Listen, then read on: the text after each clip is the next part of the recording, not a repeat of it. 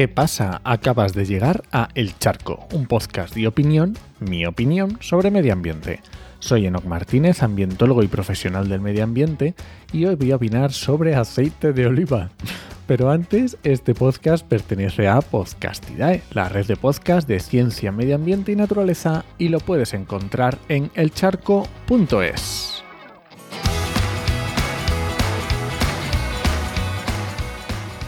La producción de aceite de oliva es algo de lo que en España nos sentimos bastante orgullosos. Tengamos en cuenta que la producción española de aceite de oliva supone el 70% de la producción de la Unión Europea y el 45% de la, producción mundial. La producción de aceite de oliva en España durante la temporada 2021-2022 se situó en torno a los 1,5 millones de toneladas. Una cifra tan grande que la verdad es casi imposible de imaginar. Aunque no me voy a meter en el precio que ahora está por las nubes, este es tema para otro charco.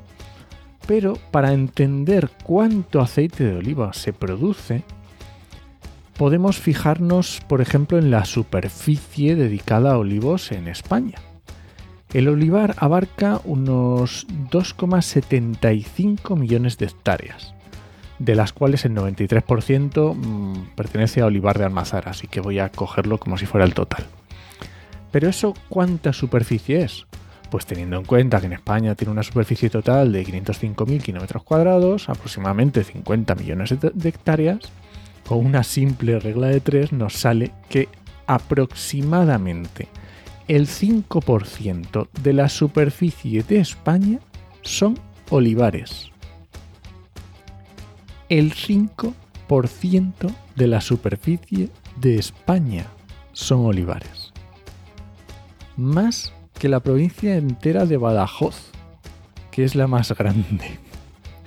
Casi, tan, casi una superficie casi tan grande como Cataluña entera casi tan grande como las provincias de Toledo y Albacete juntas. O si nos vamos a países, sería como si mm, tuviéramos mm, Guinea Ecuatorial, Haití o Ruanda. Es como tener, lo que digo, Guinea Ecuatorial, toda esa superficie de olivos solamente.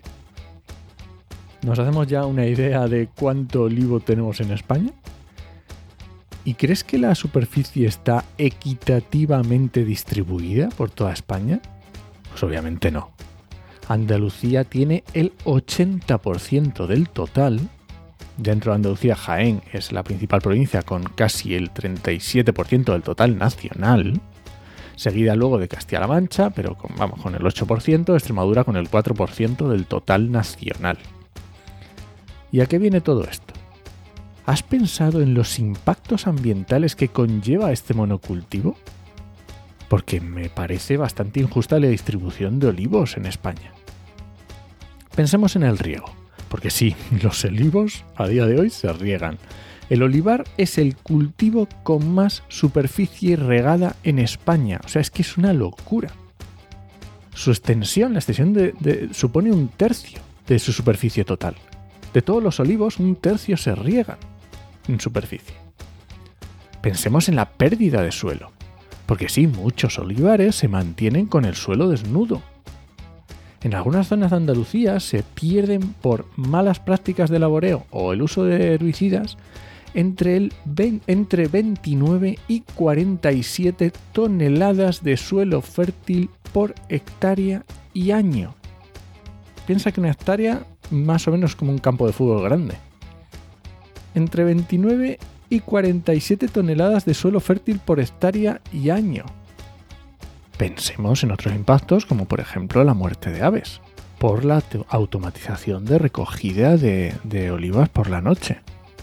La recogida mecanizada nocturna de aceitunas puede llegar a provocar la muerte de 2.600.000 aves, según un informe de Ecologistas en Acción. Y comparemos con el reciente cálculo de Severe Life de los 63 millones de aves que mueren por causas no naturales en España al año. Eh, son bastantes. Sería una parte importante esos 2 millones y más de 2 millones y medio. Pensemos en la pérdida de biodiversidad que tiene ese monocultivo con ese porrón de superficie dedicada. Vale, y repito, ¿a qué viene todo esto?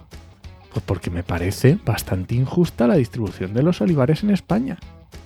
Están soportando todos esos impactos solo unos pocos. Y bueno, al menos generar eh, empleo, pero no tanto. Porque aunque más de 350.000 350 agricultores se dedican al cultivo de olivar, el sector mantiene solo unos 15.000 empleos. ¿No sería mejor que cada uno plantáramos un olivo en nuestro jardín? Repartamos los efectos negativos. Aceite de oliva sí, pero no así. Bueno, a estas alturas ya has pillado la ironía, ¿no? Lo estoy comparando con la producción de energías renovables.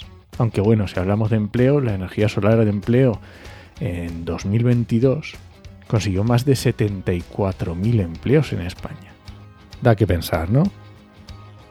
Bueno, pues para terminar solo decirte que tienes todas las referencias en las notas del programa, incluido el, el tuit de Xavier Cugat que ha inspirado todo este charco. Y este ha sido el charco de esta semana. Si alguien te pregunta, no lo dudes. Te lo dijo en HMM.